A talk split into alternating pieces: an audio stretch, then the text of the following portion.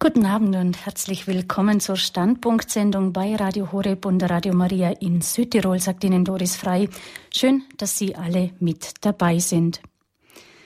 Manchmal, da greift Gott sehr unmittelbar und unmissverständlich in die Lebensgeschichte von Menschen ein. Denken wir nur an den heiligen Paulus. Als, als Saulus, der die Christen bis aufs Blut verfolgt, schmeißt Gott ihn buchstäblich vor den Toren von Damaskus vom Hohen Ross.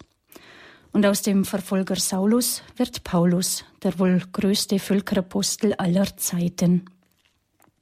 Oder nehmen wir zum Beispiel den Kirchenvater aus dem vierten Jahrhundert, den heiligen Augustinus. In seinen jungen Jahren meilenweit entfernt von dem, was man von einem Kirchenvater erwarten würde. Doch in einer intellektuellen, psychischen und körperlichen Krise macht er eine Gotteserfahrung, die sein ganzes Leben komplett verändert. Und schließlich wird er Kirchenvater. Ja, ja, werden Sie jetzt sagen und vielleicht einige von Ihnen denken, das war halt in der Urkirche so und in den frühen Jahrhunderten. Aber heute, ja, solche Gotteserfahrungen, die ein ganzes Leben von Grund auf verändern, Menschen sprichwörtlich wie einen Sack umkehren, die gibt's auch heute noch. Ein Beispiel gefällig? Bitteschön. Dario Pizzano, ein junger Mann aus Göttingen, Jahrgang 1974, Autor des Buches Exzess Meine zwei Leben. Früher war Dario Pizzano Eventmanager, Clubbetreiber und DJ. Mit 20 Jahren ist sein Lebensmotto wenn ich schon eines Tages sterben muss, dann nehme ich mir jetzt auch alles, was ich vor dem großen Abgang bekommen kann. Alles. Alles, das heißt Sex, Drogen, Party ohne Ende. Ich zitiere an dieser Stelle kurz aus seinem Buch, das im März 2010 erschienen ist. Zitat Eine tödliche kleine Weile ist die Welt des Dario P. in Ordnung. Er ist jetzt Gott ein geiler, dreckiger, kleiner Provinzgott von Gnaden seiner Majestät der Drogen, der sich für allmächtig hält, weil er für tausend Mark hinter einem Hightech-Schaltpult sein Universum dirigiert und ihm ein paar gutgläubige junge Damen ihre Körper schenken und ihm am liebsten auch noch ihre Seele verschreiben würden. Zitat Ende. Wow. Ich blättere mal zehn Seiten weiter im selben Buch von Dario Pizzano und ich zitiere ein weiteres Mal. Da heißt es dann, Zitat, Dario, das ist heute ein junger Mann mit neuen christlichen Werten, dazu ein glücklicher, fürsorglicher Vater. Er hat ein durch tiefes Leiden geweitetes Herz. Er hat Glauben, möchte noch mehr davon. In seiner verwüsteten Seele ist endlich Liebe. Was mit ihm geschehen ist und was noch geschehen wird, ist ein echtes Wunder. Zitat Ende. Es ist ein echtes Wunder und wie dieses Wunder geschah, das erzählt uns heute Dario Pizzano selber. Ich freue mich sehr, dass er heute bei uns in der Stammpunktsendung zu Gast ist. Hallo und guten Abend, Dario. Ja, wunderschönen guten Abend. Ich freue mich auch, bei dir und bei Ihnen sein zu dürfen. Hallo, liebe Doris. Ja, liebe Zuhörer, Sie merken es schon, Dario und ich sind und es sei uns gegönnt, dass wir das auch in der Sendung bleiben dürfen. Wir kennen uns schon längere Zeit und deshalb erlauben wir uns beim vertrauten Du zu bleiben. Ja, Daro, herzlich willkommen bei uns in der Stammpunktsendung. Die Freude ist riesengroß, dass wir dich gewinnen konnten, heute dein Zeugnis des Lebens auch uns zu erzählen. Es ist ja nicht so, dass das gerade so locker und einfach mal geht, sondern es ist auch ein Wagnis, gerade im Radio. Man kennt die Leute nicht. Deshalb auch Dankeschön, dass du dich dazu bereit erklärt hast. Wir werden heute einiges von deinem sehr ereignisreichen Leben erfahren. Sie, liebe Zuhörer, können sich auch im zweiten Teil der Sendung dann mit einbringen. Aber bevor wir jetzt zurückblicken in dein Leben, noch ein kurzer Blick in die Gegenwart. Wie sieht denn dein Leben heute aus, Dario? Ja, also ähm, ich stehe im Moment im Dienst der katholischen Kirche, bin als Referent für Erwachsenenbildung im Bistum Erfurt beschäftigt und auch mit einer weiteren halben Stelle als Missio-Referent, also Referent für weltkirchliche Angelegenheiten hier im Bistum Erfurt äh, tätig. Und ja, Familienvater, drei Kinder, klingt alles nach einer guten gutbürgerlichen Sozialisation, nicht wahr? Ja, genau. Und wenn dir jemand vor zehn Jahren gesagt hätte, dass du diese Sätze heute in einem katholischen Radiosender sagst, dass du bis dahin dann auch schon ein Buch geschrieben hast, durch die Lande reist, Zeugnis von deinem Glauben und deinem Leben mit Gott gibst, ja, was hättest du vor zehn Jahren zur Antwort gegeben? Ja, also äh, es ist bis bis heute und auch in diesem jetzigen Moment immer noch für mich immer wieder ein ein, ein Wunder. Ich hätte ihn äh, für verrückt erklärt. Ich hätte Ihnen damals wahrscheinlich gesagt, also äh, du hast wohl nicht mehr alle Tassen im Schrank. Ich hätte das also, äh, das war für mich damals so weit weg. Ich sage das manchmal so ein bisschen spaßeshalber, äh, wie für den Fußballer das Frauenballett. Ja, also mhm. so völlig undenkbar. Ich hatte mit Kirche Glaube, Kirche äh, Gott nichts am Hut und das war für mich also wirklich sehr, sehr weit weg. Äh, undenkbar eigentlich. Ja, wie sah dein Leben damals aus? Wir haben es gehört, du warst DJ, Event Manager. Ähm, ja. Wie sah dein Leben aus? Woraus hast du denn damals den Sinn bezogen? Ja, ja, sagen wir es so. Äh, ich habe mir ständig versucht, selber Sinn in irgendeiner Form zu schaffen, ja, irgendwo einen Sinn zu erkennen. Ähm, das war mir einfach ähm, immer nicht äh, von, ja, von Kindheit an eigentlich nicht klar. Was ist denn eigentlich der Sinn des Lebens? Was ist denn Grund meines Lebens? Ich äh, bin in schwierigen Verhältnissen aufgewachsen, Scheidungskind und mehrere Stiefväter, die auch gewalttätig waren und schlimme Dinge auch zu Hause erlebt und ja, und für mich war es immer äh, unglaublich äh, schwierig, äh, was ist der Sinn des Lebens? Ich hatte auch in Familie nichts mit, mit Glaube und solchen Dingen zu tun, nichts davon gehört. Für mich war es immer auch eine drängende Frage, was kommt eigentlich nach dem Tod? Ich hatte eine große panische Angst vor dem Tod, vor dem, vor dem Ende, dass da einfach nichts ist. Ich habe das als kleines Kind schon irgendwo realisiert. Ich muss ja eines Tages mal sterben und äh, das hat mir so eine unglaubliche panische Angst bereitet. Bin jede Nacht mit, mit, mit unglaublichen Ängsten, Schweißausbrüchen in, ins Bett gegangen, habe immer gedacht, oh mein Gott, wenn ich, wenn ich eines Tages mal sterben muss, ich bin einfach nicht mehr da.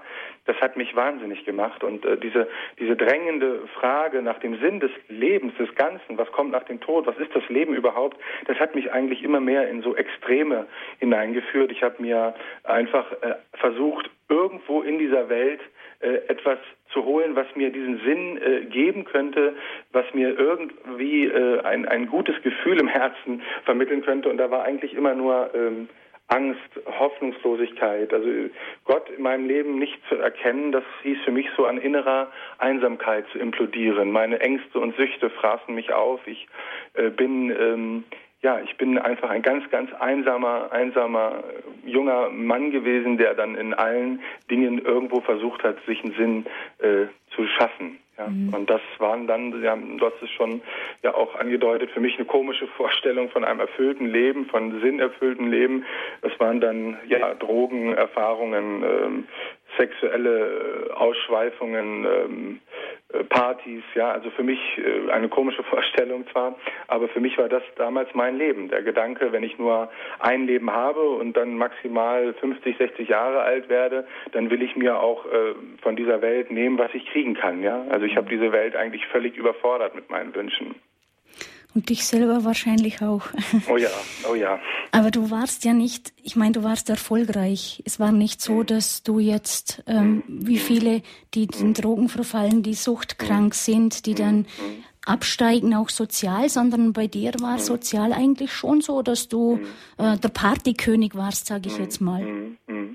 Ja, also das ist auch so eine, so eine, auch so im Rückblick. Also Sören Kierkegaard hat mal gesagt, wir leben unser Leben vorwärts, aber verstehen tun wir es rückwärts, ja. Mhm. Äh, und natürlich in der Retrospektive habe ich auch gemerkt, ich bin auch vielen Menschen begegnet, als ich in Berührung mit Drogen kam, wo ich dachte, hoppala, das sind ja jetzt gar nicht Menschen, die irgendwo verwahrlost, äh, wie man manchmal so Bilder vor Augen hat, äh, auf der Parkbank liegend äh, mit der Spritze im Arm, ja, mhm. sondern mitten in der Gesellschaft äh, waren das Menschen, die da diese sogenannten Partydrogen genommen haben und in der Woche ganz normal ihrem Alltag äh, nachgegangen sind. Und ich habe gedacht, na, wenn man das so kontrollieren kann und wenn die Drogen tatsächlich so, äh, so kontrollierbar sind, dann möchte ich das auch haben und dann kann ich eine gute Mischung aus bisschen Arbeit, bisschen Spaß und äh, äh, das Leben in irgendeiner Form genießen. Und somit äh, war das dann äh, aber auch natürlich viel Fassade, ja. Also es hat auch immer mehr Kraft gekostet, nach außen diesen Strahlemann, diesen Partymann äh, aufrechtzuerhalten, ja. Also es war natürlich, ich hatte zwei Gesichter, eines für die äh, für die äh, Gesellschaft nach draußen und hinter der Fassade wohnte eigentlich die schiere Verzweiflung, ja. Also die die die die die die große eigentlich große Angst und und und auch immer wieder drängende Frage, was ist eigentlich der Sinn deines Lebens? Das war eigentlich immer und das habe ich immer mehr betont betäubt mit diesen Drogen, mit diesen Partys nach außen immer wieder diesen Strahlemann gespielt. Und es war auch für viele Menschen äh, ein Schock im, im, Nachhinein, als ich dann auch das Buch veröffentlichte und auch so offensiv dann plötzlich äh, mit dieser, mit dieser für manche so schockierenden Wahrheit plötzlich nach draußen gegangen bin. Das war ja gar nicht so, wie ich, äh, wie das viele mich so wahrgenommen hatten. Ja, also mhm. das war ähm, ja, das war tatsächlich so. Ich war mitten in der Gesellschaft, aber eigentlich ähm, seelisch äh, ziemlich runtergekommen, ja. Aber das ist ja etwas, was du schon ganz lange in deinem Leben gekannt hast, diese Fassade. Mhm. Äh, ja. Wenn man das Buch liest, schon als Kind, dass du sagst, warum sieht niemand, wie es mir mhm. wirklich geht? Ja. Ja. Ähm, denkst du, dass du da vielleicht auch ja, zu wenig gezeigt hast. Ich meine, man kann es dann nicht zeigen, wie es einem wirklich geht und trotzdem ist es ein, ein totaler innerer Schrei, warum sieht's denn niemand? Ja, ja.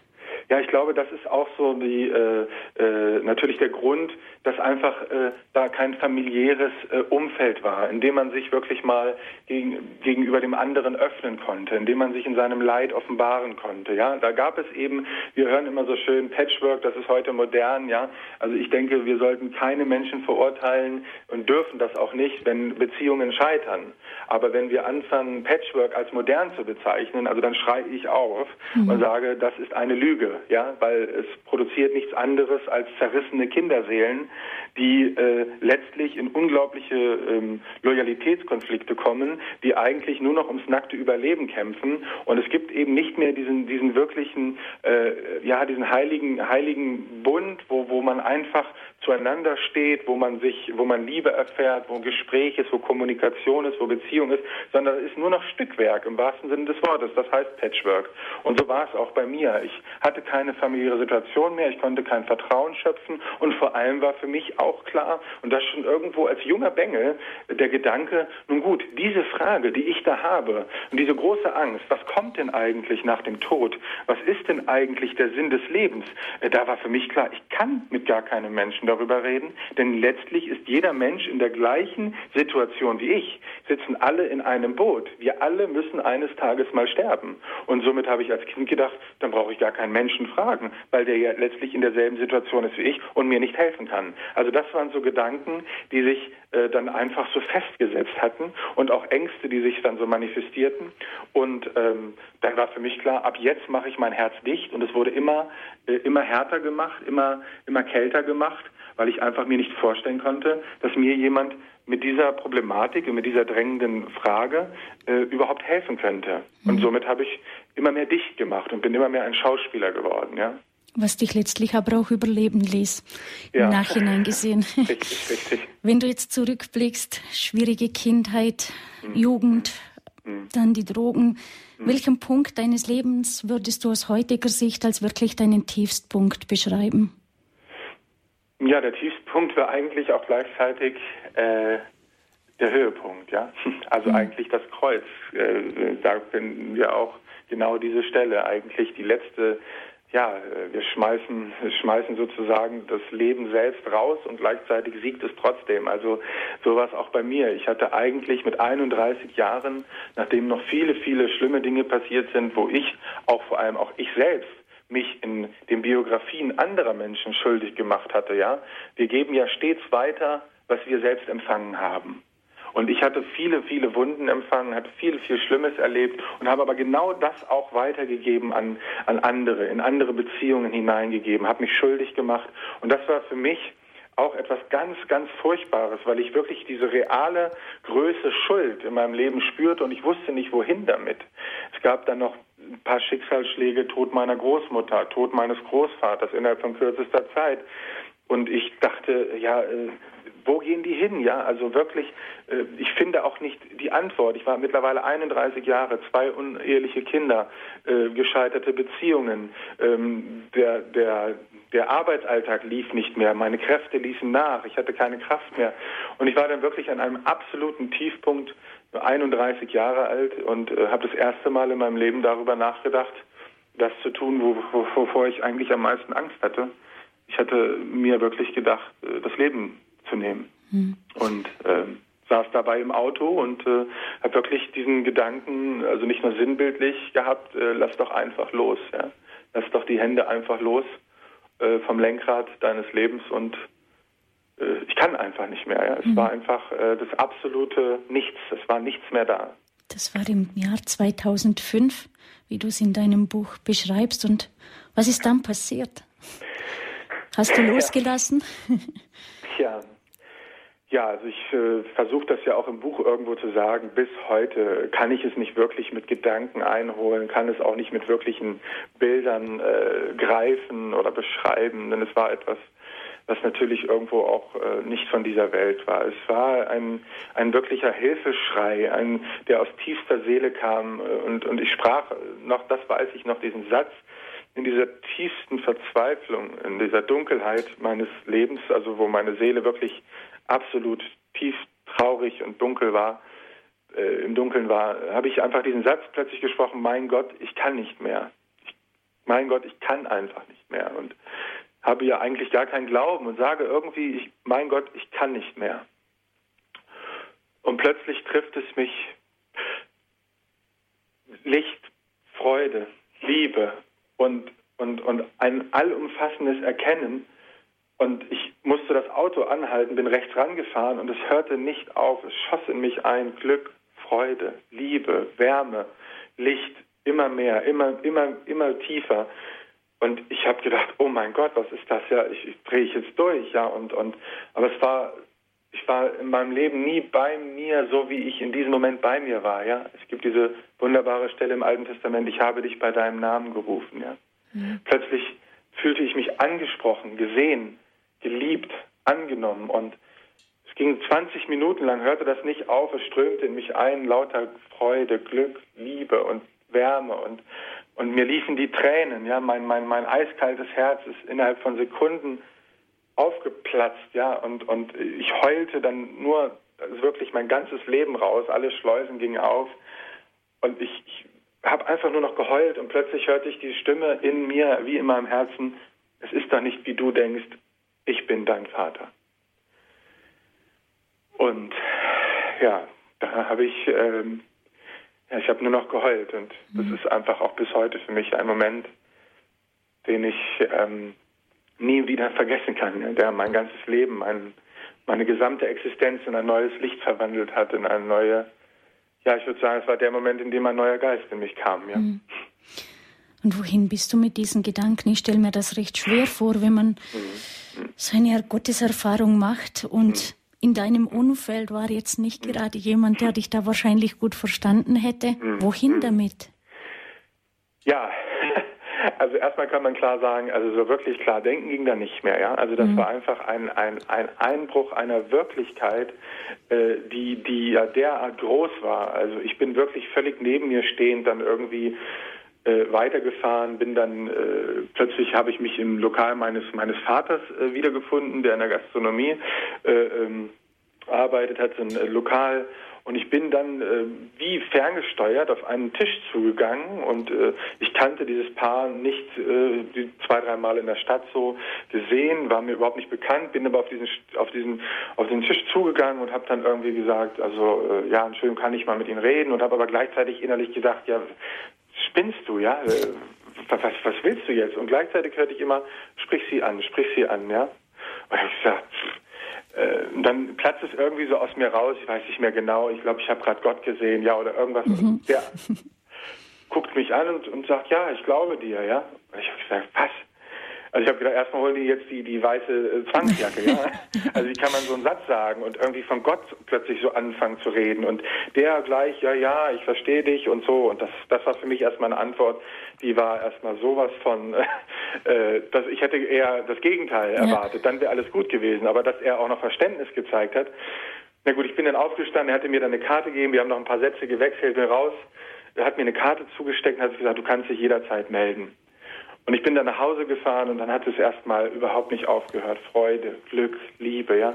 So wie ich es nie in meinem Leben vorher erlebt hatte. Ich gesagt, das darf bloß nie wieder weggehen. Dieses Gefühl, diese Gewissheit, es gibt Gott und der kennt dich und der liebt dich, ja. Und, und das ist doch unglaublich, ja. Und, und das war einfach, ich lag auf meinem Bett, ich weiß es noch, und es hörte nicht auf und es strömte durch und, und ja, und abends hatte ich dann in meinem Lokal, als ich äh, da als Geschäftsführer äh, gearbeitet habe, eine Jägermeisterparty und also das totale Kontrastprogramm mhm. sozusagen äh, und habe dann geguckt, du trinkst mal Alkohol, ob das Gefühl jetzt weggeht.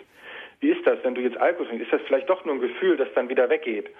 Naja, und äh, das Gegenteil war der Fall. Noch mehr äh, quoll mein Herz über und ich bin dann zu meinen Gästen gegangen und habe gesagt, ich habe heute Gott gesehen. Es gibt Gott wirklich. Er liebt euch. Er liebt uns alle. Ja, es gibt diesen Gott. Und die haben alle gesagt, naja, der hat jetzt ein Negermeister zu viel erwischt.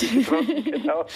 Und ich war aber dann so äh, gewiss und ich konnte nicht mehr aufhören, das, das davon zu reden. Ja, es, es, es war einfach, als wenn man das Mittel gegen Krebs, AIDS, alles, ja, und, und du musst es doch den Menschen sagen. Ja, ich kann unmöglich schweigen. Ich, das muss ich doch sagen. Und, und äh, ja, ich bin dann nachts um vier irgendwann äh, zu Hause gewesen, habe mich hingelegt, plötzlich die Augen aufgemacht, diese Karte mir von diesem Mann genommen und es stellte sich heraus, dass es ein Priester war.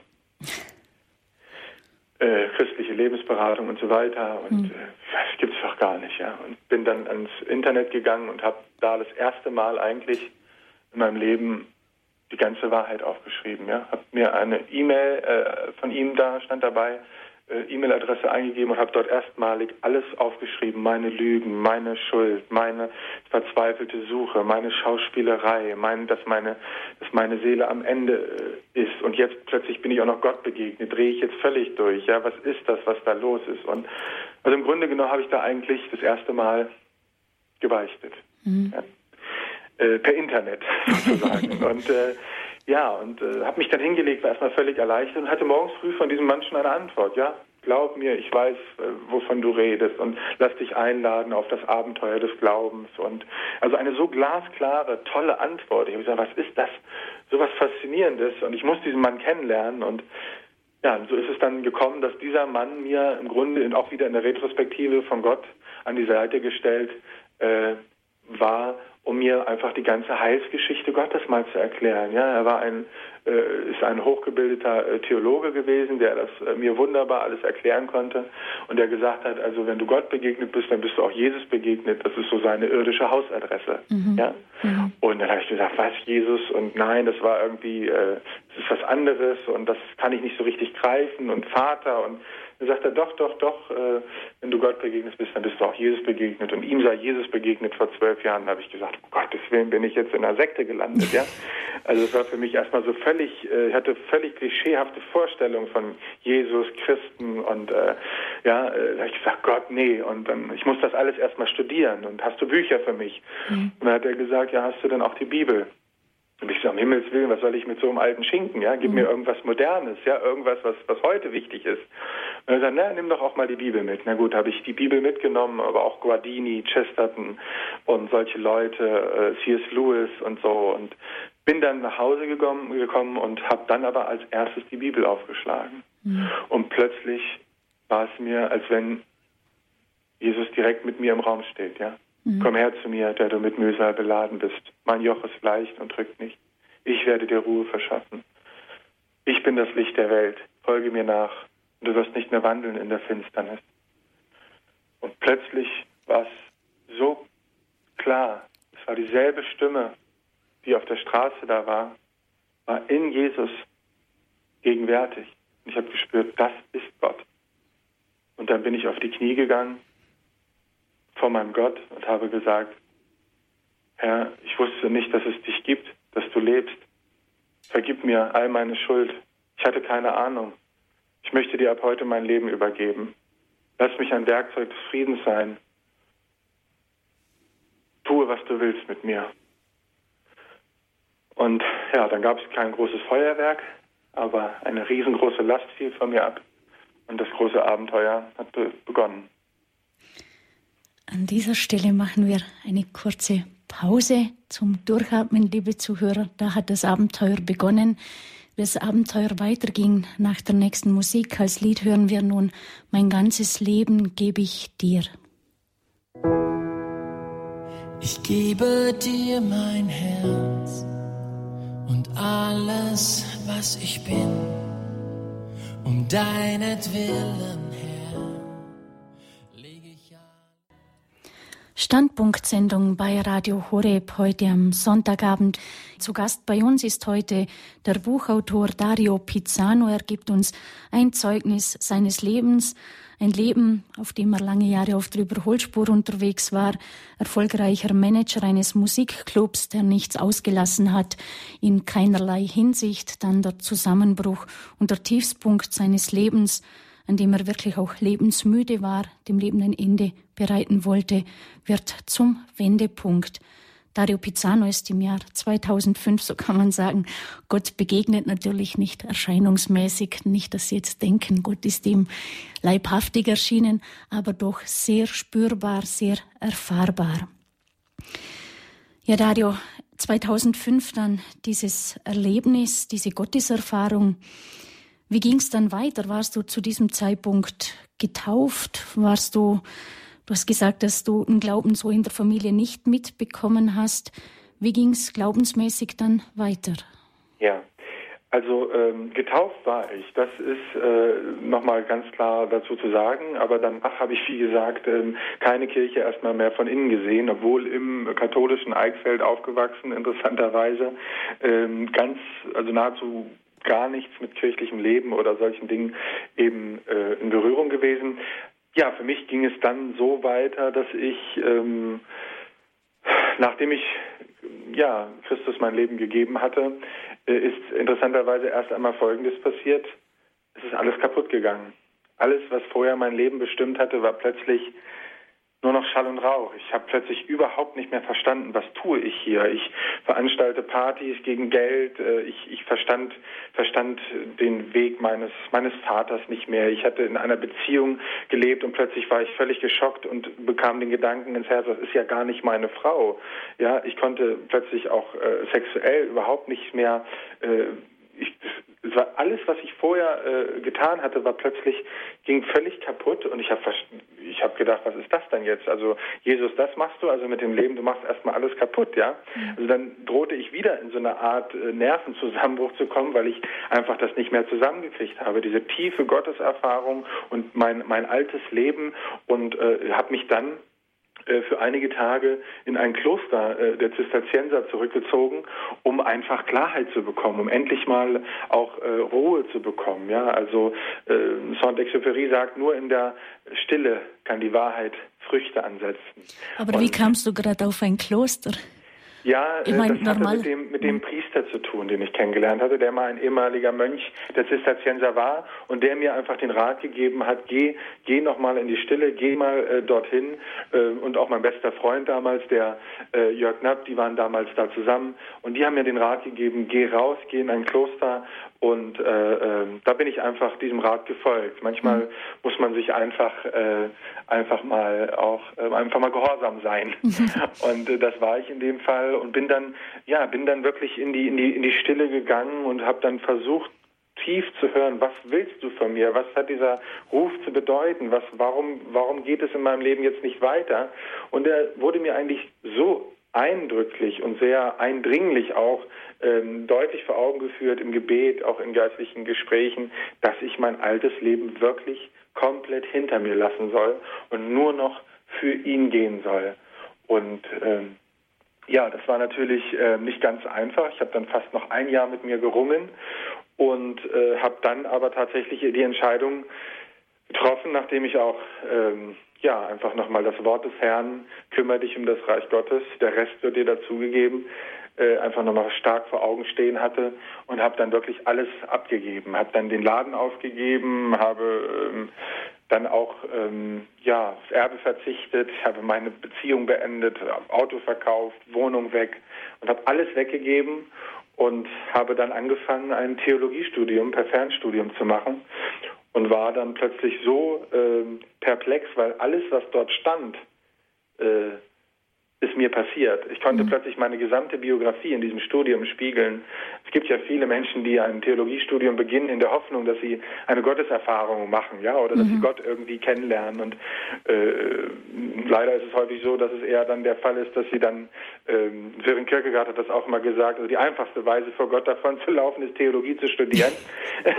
ähm, da gibt es auch viele, die dann leider von der Fahne gehen, weil ihnen das dann irgendwie so trocken ist. Und bei mir war es andersrum. Bei mir war es, ich hatte diese Erfahrung und alles, was da stand, war die Wahrheit. Ja? Mhm. Und ich habe gedacht, äh, hier muss ich folgen und hier muss ich einfach weitermachen. Wir haben alle Leute abgeraten von außen. Jeder hat gesagt, ähm, was willst du damit? Damit kannst du nichts anfangen, damit kannst du dein Leben nicht äh, bestreiten, beschreiten. Und ich habe einfach tief gewusst, das will Gott von mir, dass ich das jetzt studiere, dass ich jetzt diesen Weg folge. Und ich habe mich dann einfach mit einfachen äh, Aushilfsjobs über Wasser gehalten und bin immer mehr dieser Spur gefolgt. Und ja, dann kam es dann ähm, zu dieser Buchgeschichte, dass ich dann mhm. auch mein ganzes Leben plötzlich aufgeschrieben habe ähm, und äh, auch in dieser Zeit dann auch mich habe firmen lassen mit 120 Jugendlichen äh, mhm. in meiner Heimatstadt, was auch ein sehr ungewöhnliches äh, Ereignis dann mhm. natürlich mhm. war. Jetzt nochmals zurück, du hast gesagt, du hast ja. alles aufgegeben, dein ganzes ja. Leben im Prinzip. Ja. Das hört sich jetzt so leicht und locker an. Aber ich stelle mir vor, man steht dann ja auch alleine da. Oder wie haben deine Freunde, deine Umgebung reagiert? Das kann doch niemand verstehen. Ja, also das ist natürlich ganz, ganz unterschiedlich gewesen. Also viele haben natürlich gesagt, also der hat doch jetzt wieder einen Knall, äh, der hat da wieder mal eine seiner Ideen, ja, jetzt macht er hier den heiligen Franziskus vom Eichsfeld, ne, und demnächst geht er mal wieder ins Dschungelcamp oder so. Ähm, das war natürlich viel auch äh, Geschmunzel und auch äh, ja Lästereien und so weiter und äh, das hat mich aber äh, überhaupt nicht mehr berührt. Also äh, früher habe ich immer darüber nachgedacht, was denken wohl andere Menschen über mich. Und das war äh, völlig fort. Ja, ich bin diesem Ruf, ich konnte gar nicht mehr anders. Ich bin da auch regelrecht rausgezogen worden aus meinem alten Leben äh, durch diese Liebe, durch diese Wahrheit, durch diese, ja, das, das hat mich einfach äh, regelrecht herausgeführt. Und es gab auch einige, die äh, irgendwann gemerkt haben, nee, da, da ist jetzt tatsächlich was anderes, der, der verändert sich tatsächlich, da ist irgendwie, da scheint irgendwie etwas, irgendwas doch dran zu sein. Als mhm. sie dann auch gemerkt haben, Mensch, der studiert jetzt, der, der lässt sich äh, firmen und so, da ging es dann schon so, dass, dass es auch Freunde gab, die ohne dass sie jetzt auch Christen äh, wirklich äh, gewesen wären, äh, ähm, dass sie mich dann plötzlich weiter mit großer Wertschätzung auch begleitet haben. Aber viele haben natürlich auch äh, einfach äh, sich abgewendet. Mhm. Also auch da, Johnny Cash hat mal gesagt, äh, wenn du Christ wirst, dann wirst du Freunde verlieren. Nicht, weil du es willst, sondern weil du es nötig hast. Mhm sondern es ist auch ganz wichtig gewesen. Ja, wenn ich da wirklich auf jeden gehört hätte, wenn ich jeden hätte wieder zufriedenstellen wollen, dann hätte ich nicht in diese Freiheit und in diese Wahrheit äh, gefunden, in die ich heute habe kommen dürfen. Hm. Ein Satz, der mich sehr berührt in deinem Buch, war auch der Satz, erst als ich Gott erkannte, wurde ich mhm. Mensch. Mhm. Was mhm. brachte denn diese Erkenntnis Gottes ganz speziell für dich, ganz persönlich mhm. mit sich? Ja, ja. Ja, das ist eigentlich so ein bisschen adaptiert von Romano Guardini, den ich heute sehr verehre, äh, der Religionsphilosoph, äh, der, der eben mal gesagt hat, äh, den Mensch erkennt nur, wer von Gott weiß, ja. Also das ist ja, äh, das ist das Entscheidende. Ich, ich habe vorher ähm, ja überhaupt nicht gewusst. Also ich sage das jetzt auch mal ganz äh, ganz salopp. Ich habe bis vor fünf sechs Jahren nicht mal gewusst, dass ich eine Seele habe. Ich weiß von vielen Menschen, die nicht um ihr um ihr eigenes geistiges Fundament heutzutage noch wissen. Welcher Arzt spricht noch von Seele, von Unsterblichkeit, von Gerufensein, ja, von äh, Geschöpfsein und solchen Dingen, ja. Das war für mich äh, äh plötzlich die Erkenntnis. Erst als ich Gott erkannte, wusste ich, äh, wer ich bin, ja, dass ich ein, ein geliebtes Kind bin, dass ich gerufen bin, dass ich, dass ich äh, angenommen bin, dass ich einen, einen Plan habe, den Gott äh, äh, für mich bereitet hat, dem ich folgen kann, meiner Berufung, die, die, ich, äh, die ich zu finden habe. Das waren alles Dinge, Vorher war das ja alles, ähm, ich sage das häufig wie so ein Navigationsgerät auch, ja. Man, man fuhr nach rechts, man fuhr nach links, aber keiner hat ein Ziel eingegeben, mhm. ja. Und, und das war ja völlig, äh, das war ja ein Leben, äh, ich sage das äh, ganz bewusst, also für mich ein Leben ohne Gott ist kein Leben. Ja? Es ist letztlich ein Funktionieren. Ja, es ist ein Funktionieren, es ist ein äh, sich in irgendeiner Weise arrangieren, aber ähm, für mich war diese unglaubliche Sehnsucht, diese drängende geistige Frage, da muss doch noch mehr sein. Das ist ja auch etwas, denke ich, was Gott in unsere Herzen gelegt hat, damit wir ihn suchen. Ja, wenn ich Durst habe, dann weiß ich, wenn ich was trinke, dann ist das gelöscht. Wenn ich Hunger habe, dann weiß ich, wenn ich was esse, dann bin ich satt. Ja, Hm. Und wenn ich diese Sehnsucht habe nach dieser Wahrheit, nach dieser letzten Frage, dann muss doch da auch eine Antwort sein. Ja? Und die ist Gott. Und, und ich glaube, erst wenn ich das wirklich begriffen habe, dann beginnt das Leben auch ganz neu. Wird Gott mir Wirklichkeit, dann werde ich eine neue Schöpfung. Dann bin ich geschöpft, dann bin ich, dann bin ich seine Idee, nicht er ist meine Idee, sagt Spemann. Ja, der Philosoph Robert Spemann sagt, äh, daran zu glauben, dass Gott ist, heißt ja nicht, dass, dass er unsere Idee ist, sondern dass wir seine Idee sind. Ja. Hm. Und das, das hat mich, äh, das hat mich erstmal ja, das hat mich wirklich zum Leben gebracht, dass da jemand ist, der mich will, der mich liebt, der mich annimmt und der einen Plan für mich hat. Das ist ähm, so wundervoll und dafür bin ich so unglaublich dankbar, dass, dass, dass ich das doch noch finden durfte, auch schon zu Lebzeiten. Mhm. Und rückblickend, was würdest du sagen, wo war Gott in deinen dunklen Jahren? Wenn man so drinsteckt, dann fühlt man sich ja Gott verlassen, ja. aber wo ja. war Gott in deinen dunklen Jahren? Ja, ja. Ja, also auch da wieder in der Retrospektive, er war immer da. Ja? Er war immer da. Also auch jetzt im Nachhinein habe ich gesagt, Mensch, da war da das bestimmte äh, Gespräch, da war damals das Buch, da war, da war, hat dann deine Oma aus Italien dir mal ein Kreuz auf die und hat dich im Grunde vor Gott hingehalten. Hinterher haben mir Menschen gesagt, die an dem Laden, den ich geführt habe, so ein Bibelkreis aus der aus der Stadt, wir haben jahrelang für dich gebetet. Ja. Mhm. Äh, also da waren schon viele, viele Kräfte am Werke. Das, äh, das, aber ich bin wahrscheinlich einfach jemand gewesen, äh, der diese leisen Klopfzeichen einfach nicht gehört hat. Er klopft ja immer. Er klopft bei jedem Menschen an, an, an die Herzenstür und ruft jeden auf seine Weise. Und bei mir war es so, so ein Pflegefall wie ich, der brauchte wahrscheinlich die richtige Keule, sonst hätte ich ihn nicht wahrgenommen. Mhm. Aber er war immer da, ja, er war mhm. immer da. Heute weiß ich das, dass er eigentlich, ähm, auch gerade auch im Leid, ist er uns eigentlich auch am nächsten, ja. Mhm. Du bist auch öfters unterwegs in Justizvollzugsanstalten ja. mit deinen Vorträgen. Ja. Ja. Was ist dir dort ganz besonders wichtig, mhm. den Menschen zu sagen? Ich meine, du kennst viele wahrscheinlich oder vieles kannst du auch nachempfinden, auch wenn du selber jetzt nicht straffällig geworden bist. Trotzdem denke ich, durch deinen Lebenswandel mhm. kannst du vieles nachvollziehen und kannst dich vielleicht auch auf der glücklichen Seite sehen, dass es dich nicht unter jetzt Anführungszeichen erwischt hat. Ja, ja. Ja, also ähm, Josef Pieper sagt, man glaubt immer erstmal jemandem. Ja? Also der Glaube lebt vom Zeugnis. Ich glaube immer erstmal jemandem. Ob der authentisch ist, ob der von dem, was er da redet, ist das wirklich etwas, äh, wo, wo ich als Zuhörer sage, ja, da schnapp ich ein, ich glaube ihm. Ja? Und äh, das ist genau, äh, wie du auch gerade den Satz gesagt hast, ist genau der Satz, den ich auch bei den Strafgefangenen äh, sage. Ich spreche wirklich auch von Mördern, Vergewaltigern ähm, und sage, ich habe letztlich nur Glück gehabt. Ja, ich habe im Grunde genommen genauso an dieser Kante gestanden und es hätte genauso in die andere Richtung gehen können. Ich habe ein großes ja, Mitgefühl, ich, ich, ich, ich fühle mit ihnen, ich, ich, ich weiß, weiß um die Abgründe, ich weiß um die, um die Dunkelheiten, in die man gestürzt ist, ich weiß, wie man da auch hinkommt. Ich bin, äh, bin oft sehr, sehr traurig, wie auch wir als Christen häufig äh, Menschen zu schnell ähm, ja, loslassen, verurteilen. Ich denke, das steht uns überhaupt nicht zu. Äh, Gott selbst sagt, äh, Gott allein kennt ihr Herz und äh, wir wissen nicht, wie diese Menschen dahin gekommen sind. Also geht manchmal darum, sie haben einmal einen Fehler gemacht und das ist äh, der Rest ihres Lebens sind sie dahin. Und ich gehe einfach hin und spreche mit ihnen über das Angebot der Vergebung Gottes in Christus und wenn ich im Gefängnis bin, sage ich ganz ehrlich, sind das eigentlich die, die, die bewegendsten Begegnungen, weil, weil dort die Worte des Herrn nochmal ganz anders anklingen. Also wenn, äh, ich möchte das jetzt niemanden, es sind ja auch keine Namen genannt, genannt, aber da sitzen wirklich die schweren Jungs mit Tränen in den Augen, wenn ich, wenn ich von der Liebe Gottes rede, wenn ich, wenn ich von dem rede, was, was, was, was Gott äh, schenken will, jedem schenken will, egal, unabhängig von, von allem, was man getan hat, dass er da ist und sagt, ich biete dir meine Vergebung an. Und ähm, ich spüre dort auch ganz viele äh, haben dort auch in den äh, Mauern schon, hinter den Mauern schon zu, zu ihm gefunden.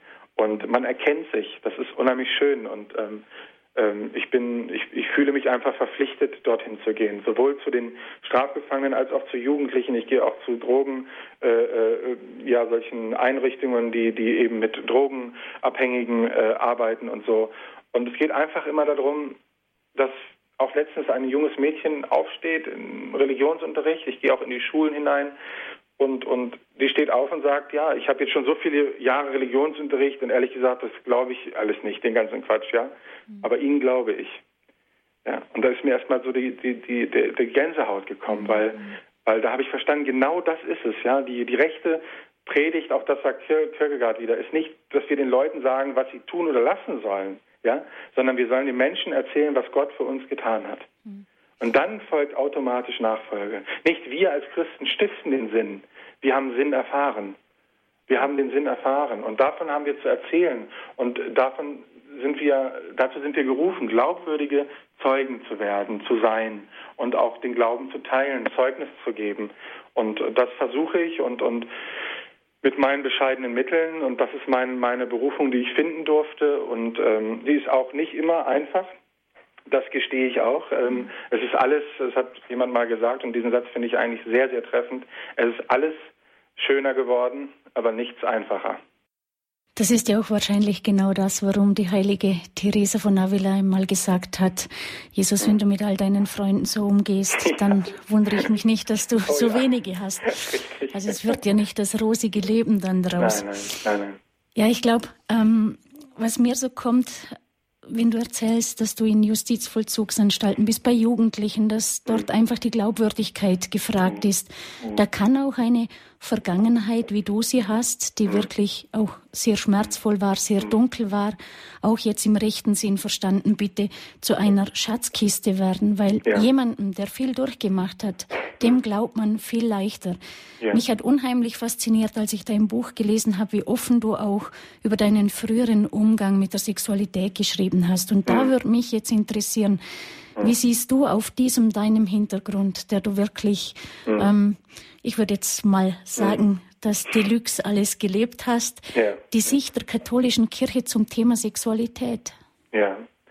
Also für mich eigentlich sehr, sehr spannend und auch interessanterweise halte ich jetzt Vorträge darüber, äh, unter anderem ausgehend von der Theologie des Leibes von Johannes Paul II., äh, wo ich einfach, als ich das gelesen und studiert habe, habe ich gesagt, das ist die Wahrheit. Ja, ähm, Das Interessante für mich ist, dass äh, es wird immer wieder gesagt, äh, die Kirche sei ja so gegen den Sex, ja. Mhm. Und äh, wie auch immer, welche Klischees, welche Vorurteile, welche Dinge da auch immer so erzählt werden. Es ist genau das Gegenteil der Fall. Es gibt niemanden, der die Sexualität so hoch und wertvoll einschätzt, wie es die Kirche tut. Ja? Weil sie hat etwas mit Würde zu tun, sie hat etwas mit Verantwortung zu tun, sie hat etwas mit, äh, ja, mit Hingabe zu tun, mit, wie die Bibel so wunderbar spricht, mit Erkennen. Ja? Sie erkannte ihn in seiner Ganzheit. Sie, ich gebe mich als Person zu erkennen, ich offenbare mich oder wie Christus sich seiner Kirche gibt. Ich gebe, ja, also das ist mein Leib, der für euch hingegeben wird. Ja? Und das spricht ja auch die Frau in, in, in, der, in der Hochzeitsnacht. Das ist mein Leib, der für dich hingeht. Das ist ja etwas so Wertvolles. Es ist das Geheimnis, wo wir auch das Geheimnis Gottes entdecken. Äh, Hingabe, Liebe ähm, und deswegen ist sie, glaube ich, auch so sehr beschmutzt, die Sexualität in unseren Tagen. Bei mir ist es so, ich sage den Jugendlichen vor allem auch, wisst ihr, ich sage das dann immer so ein bisschen salopp, um in ihrer Sprache noch zu sagen, wisst ihr, mir macht mit wegen Sex keiner was vor, ja. Ich weiß alles darüber, ja. Aber eines sage ich euch, ja, äh, und das ist wirklich das Entscheidende. Saint-Exupéry's kleiner Prinz sagt, du bist ein Leben lang dafür verantwortlich, was du dir vertraut gemacht hast. Und ich muss heute gestehen, und das sind ganz, ganz schmerzhafte Momente, dass jede Begegnung äh, sexueller Natur äh, äh, mit, den, mit den Frauen ist heute noch in meiner Seele vorhanden. Ja? Mhm. Das sind alles Geschichten, die nie weggehen. Diese Menschen sind alle, ich habe mir, wir haben uns einander derart vertraut gemacht. Das hat etwas so was Heiliges und das geht nicht aus meiner Seele fort. Und das, das zeigt erstmal, wie, wie tiefgreifend so eine Begegnung ist, äh, wie, wie, wie, äh, was es eigentlich bedeutet. Und äh, das ist nicht ganz, nicht immer ganz einfach. Und deswegen sage ich, passt genau auf, äh, wofür ihr euch hingebt, wie viel Würde ihr eigentlich habt. Und ich habe auch letztens auch von einer äh, Atheistin äh, gehört, die gesagt hat, also jetzt muss ich hier mir sagen lassen von, von Katholiken, wie viel, wie wertvoll ich eigentlich bin, ja? Mhm. Und das ist es, glaube ich, wertvoll, Würde, äh, das wieder zu entdecken. Und ich persönlich, wie gesagt, kann nur sagen, äh, ich äh, bin mit dem, mit dem, was die Kirche über die Sexualität sagt, völlig konform, weil ich genau weiß, wovon sie spricht. Hm.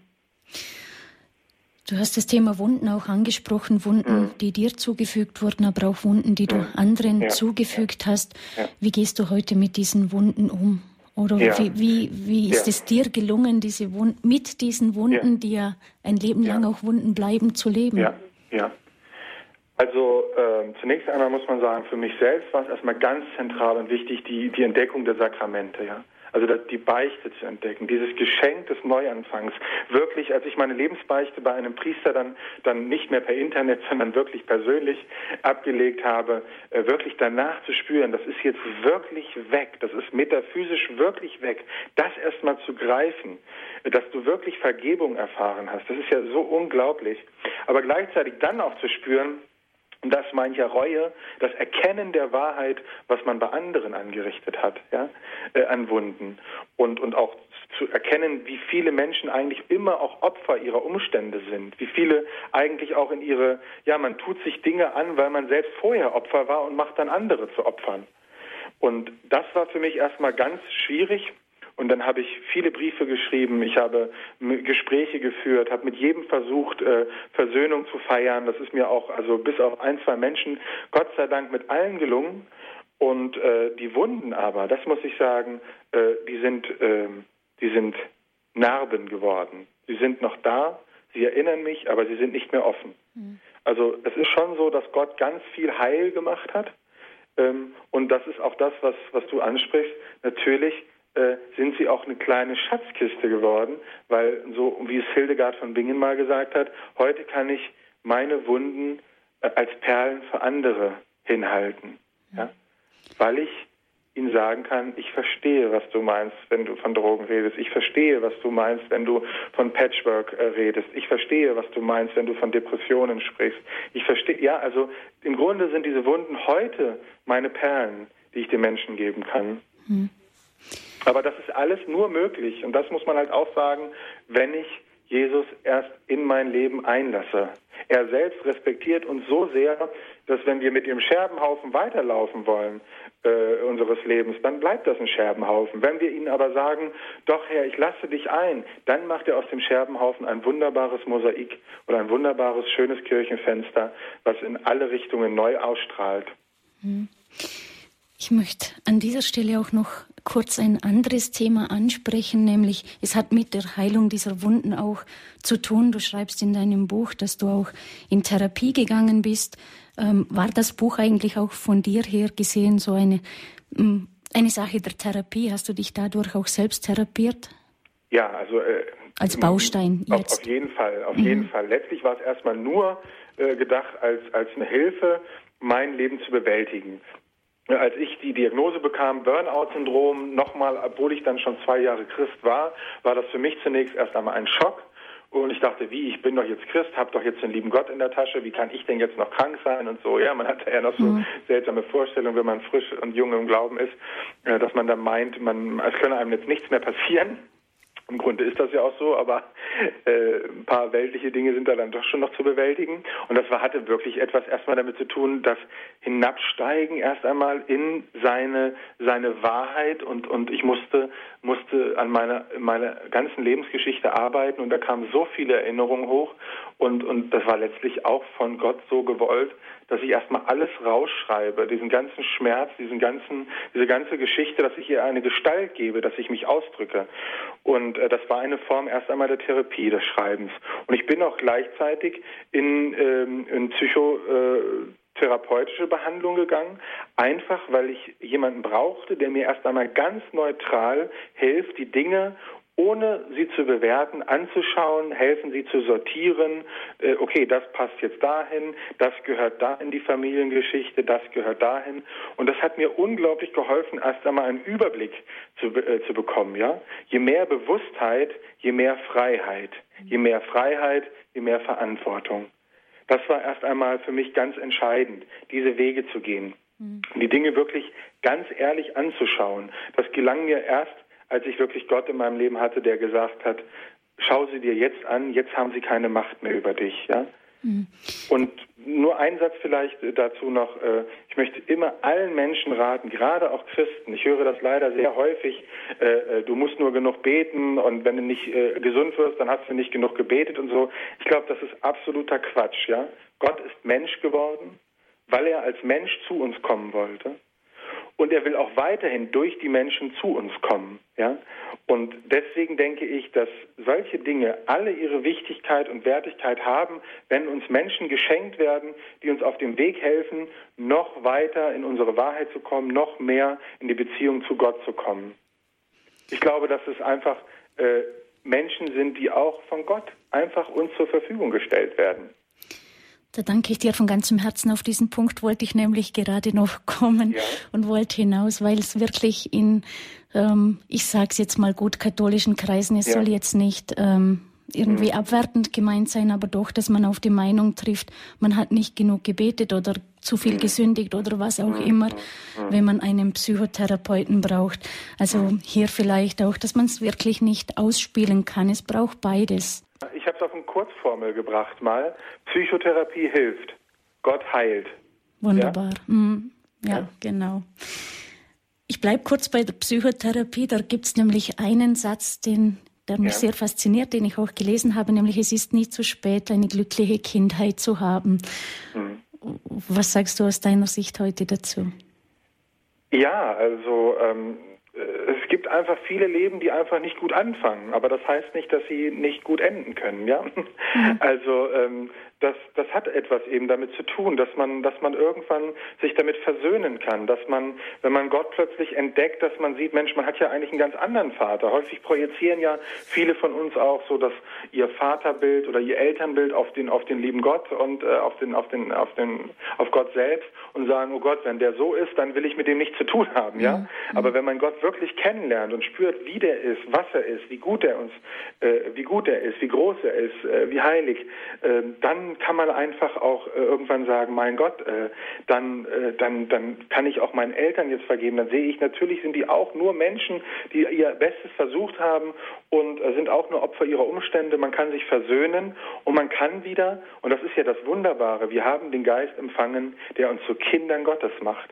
Also ich bin jetzt ein Kind Gottes, ja. Ich bin ein Kind, der, das seine Kindheit im, im, im Hofstaate Gottes lebt, ja, des Vaters. Und das ist etwas Wunderbares und das ist das Große an unserer Botschaft, ja. Mhm. Niemand hat mein Leben so verändert wie du, so lautet ein Lied von Heiko Bräuning. Dieses Lied ist sehr passend für den heutigen Abend. Niemand hat sein Leben so verändert wie Gott, unser Herr. Deshalb hören wir nun dieses Lied.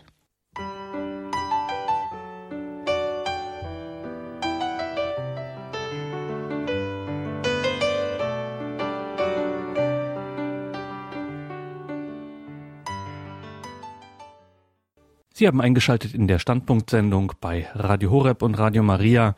Sie hören die Wiederholung einer Sendung aus dem Jahre 2012. Doris Frei ist im Gespräch mit dem Buchautor Dario Pizzano Exzess, meine zwei Leben.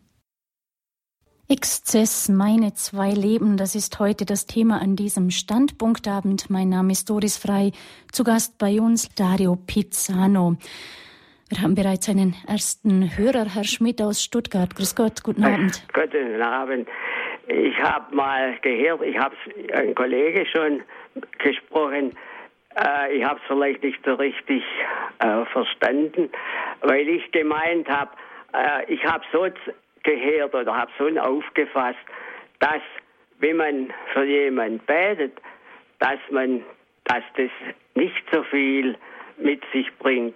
Und da bin ich eigentlich ein bisschen skeptisch, weil ich habe schon für so viel Leute gebetet. Mhm. Erst vor kurzem für eine Frau, die konnte überhaupt nicht mehr gehen. Und da habe ich immer wieder gebetet und die Frau, die geht jetzt wieder normal.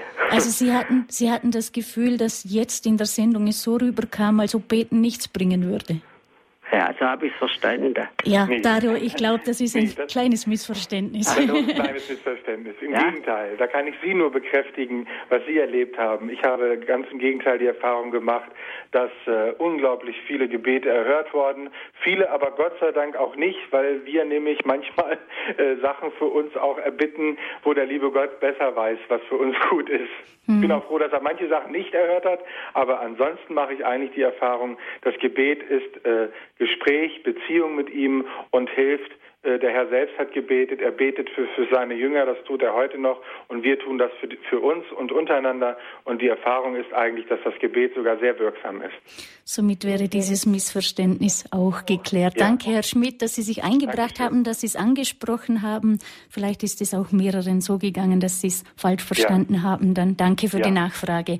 Bei uns geht es weiter nach Freiburg zu Frau Köbele. Grüß Gott. Ja, grüß Gott. Mein Name ist Köbele. Ich bin ehrenamtlich im Gefängnis in Freiburg tätig. Ah, ja. Und ich habe mit Freuden gehört, dass Sie auch in Gefängnisse gehen. Ja, richtig. Und es wäre also eine tolle Sache, wenn Sie auch mal in den Süden zu uns kommen würden. Und ich weiß nicht, ob das bei Ihnen möglich ist oder zeitlich ja. auch drin ist. Ja. Aha, also das wäre super sehr, toll.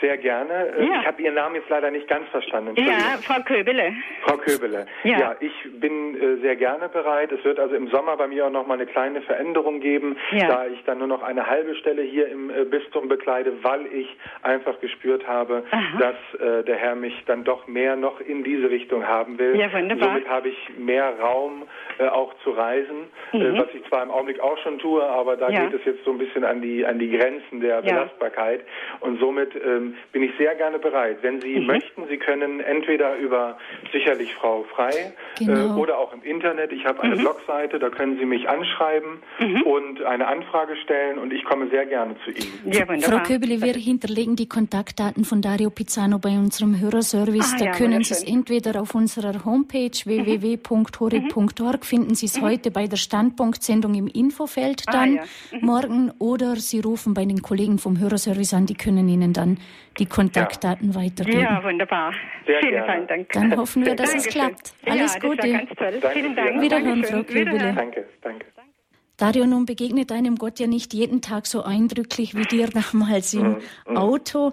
Mm. Wie gelingt es dir heute oder wie kann es gelingen, mm. mitten im Berufs- und Familienalltag diese Beziehung mhm. zu Gott, diese Erfahrung mit Gott auch aufrechtzuerhalten? Ja. Ja, also ich denke, da ist auch ähm, ist ganz wichtig. Also Alltag ist auch immer Liturgie. Liturgie heißt ja eigentlich Gottesdienst an uns, ja. Also er will eigentlich uns dienen durch äh, seine Liebe. Er will uns verwandeln und sich dessen immer wieder bewusst zu machen. Morgens früh aufzustehen, vor sein Antlitz zu treten und zu sagen, hier bin ich Herr, hier stehe ich, äh, ähm, ich bin äh, bereit, äh, ähm, das ist etwas, was ich mir einfach äh, auch ganz diszipliniert einfach versuche zu erhalten, indem ich täglich äh, die äh, Evangelium Tag für Tag lese ich die äh, jeweilige Bibelstelle, gehe mit der sozusagen schwanger durch den Tag, betrachte diese Bibelstelle, bin im Gebet, bin eigentlich immer verbunden mit ihm, eigentlich auch von Herzen immer wieder im Gespräch. Er ist für mich eigentlich ja einfach da, wie ein Freund, wie ein guter Freund, äh, wie ein äh, ja, der einfach, der mich stets begleitet und äh, man braucht auch sicherlich immer mal wieder Momente der Stille, die man sich auch schaffen muss äh, im Alltag. Ähm, und ansonsten äh, ist es wirklich ja Bibellektüre, Gebet, äh, auch äh, die Heilige Messe. Das sind alles Dinge, Sakramente, die, ähm, die für mich heutzutage selbstverständlich geworden sind. Also ich gehe auch so alle vier Wochen zur, zur Beichte. Jetzt es ist für mich ähm, ja eine Selbstverständlichkeit. Es ist kein Müssen, sondern es ist ein Können, ein Dürfen. Ja? Und mhm. das äh, gibt mir unheimlich viel Kraft und und es ist auch Wirklichkeit. Also es ist halt für mich ist es ganz wichtig, so wenn viele Menschen auch noch äh, einfach da noch ein bisschen davor stehen und manchmal noch nicht so richtig wissen und darüber nachdenken.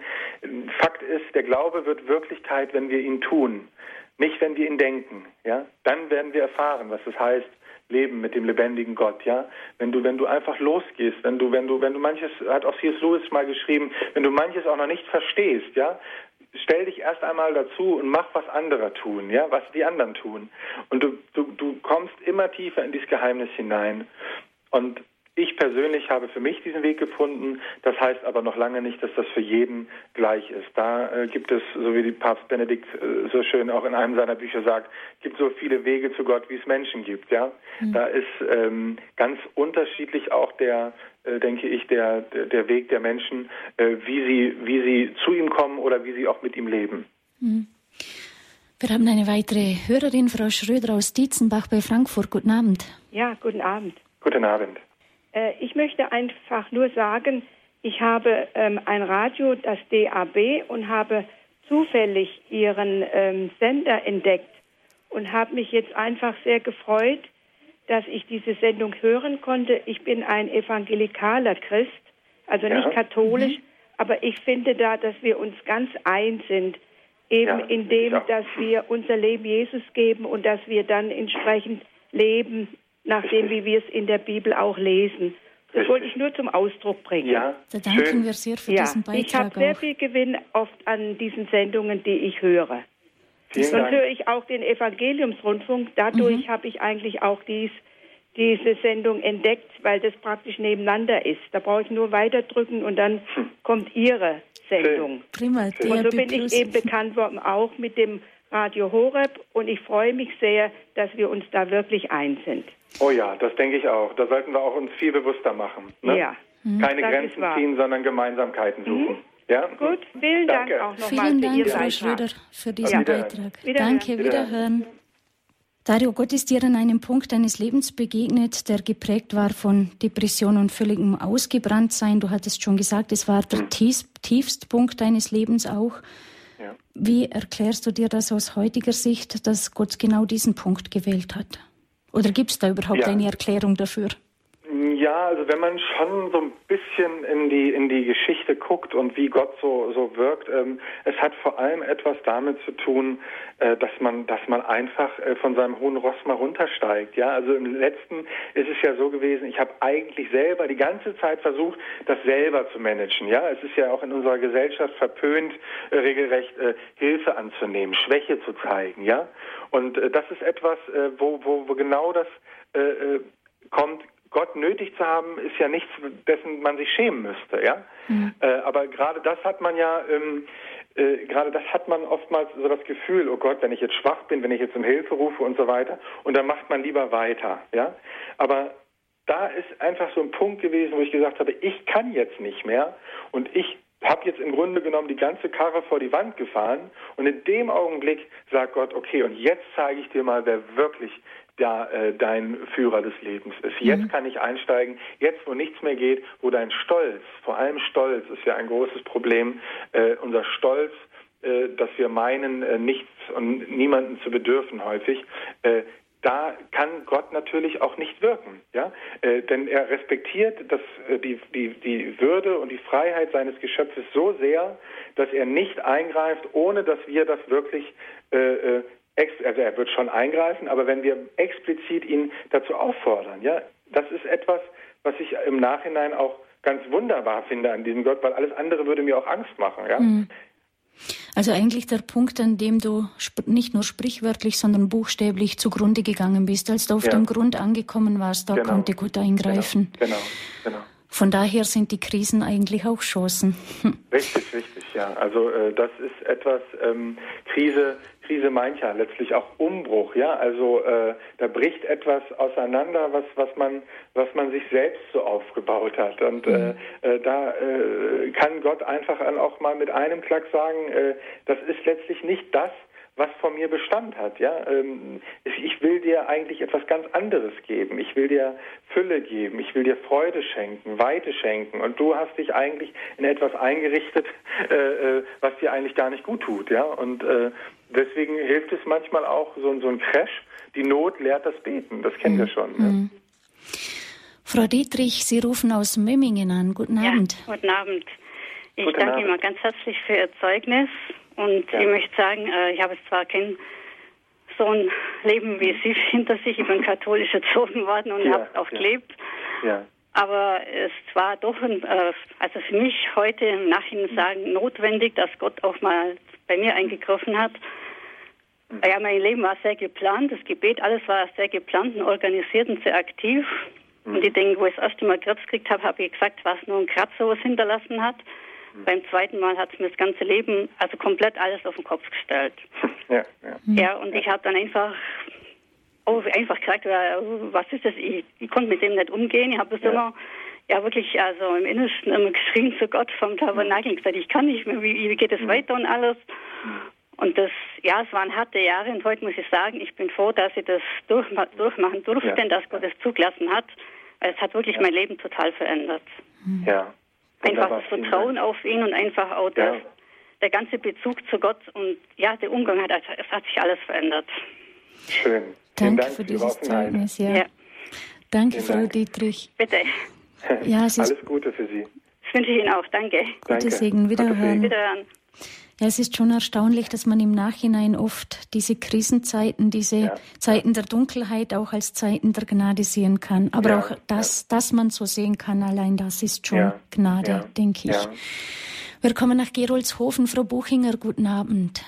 Guten Abend. Guten Abend. Zuerst einmal ganz herzlichen Dank. Das hat mich so ergriffen. Ich bin eine gute Katholikin und habe zwei Töchter. Es ist mir natürlich nicht so angenehm, dass ich das jetzt öffentlich sagen muss. Aber es sind zwei verschiedene, sind alle beide von uns und von meiner Mutter, wo eine tiefgläubige Frau war, erzogen worden. 18 Jahre war meine ja. Mutter bei uns, den Lebensabend hat sie verbracht.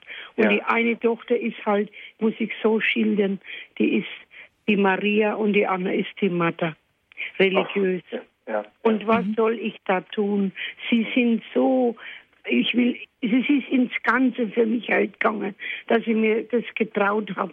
Was könnte ich da tun, dass ich diese Martha ein bisschen anders bringe? In religiöser Sache ist das. Sie sind gleichmäßig erzogen und ich bringe das nicht hin. Mhm. Und jetzt bin ich schon 80. Ich ja. denke, ich habe auch sehr große Beschwerden. Es ja. kann über Nacht mit meiner Herzklappe, die nicht mehr geht, auch mhm. das Ende sein. Und ich mhm. möchte halt doch noch fertig bringen, dass man diese die ist mir genauso lieb, aber es ist halt nicht das, ja. was ich mir denke. Hm. Ja. ja. Dario, was kann man da also, sagen? Maria und Martha sind ja eigentlich beide ja, heilig. Ich weiß, was, ich weiß natürlich, was Sie meinen. Ja. Zunächst einmal, um Sie vielleicht auch ein bisschen zu entlasten. Ich glaube, dass Sie erstens schon sehr, sehr viel getan haben und dass es ab einem gewissen Punkt einfach auch, Kardinal Newman hat mal gesagt, der größte Akt des Gottvertrauens ist es, unsere Kinder ihre eigenen Wege gehen zu lassen.